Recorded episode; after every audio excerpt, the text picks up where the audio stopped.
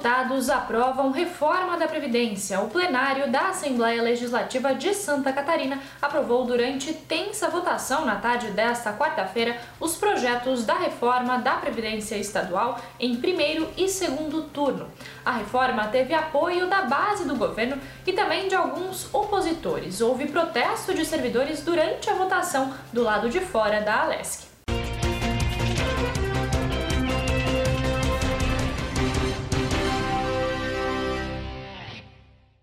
Trabalhador portuário morre vítima de Covid. O trabalhador portuário Sérgio Luiz Pereira, de 60 anos, não resistiu às complicações da Covid-19 e faleceu nesta quarta-feira no Hospital Marieta, em Itajaí.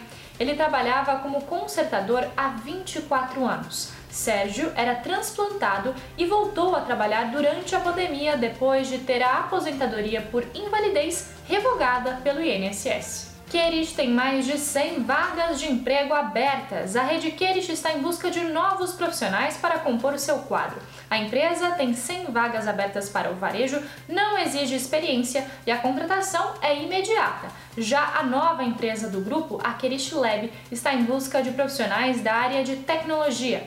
Os interessados devem enviar o currículo para currículo@querich.com.br.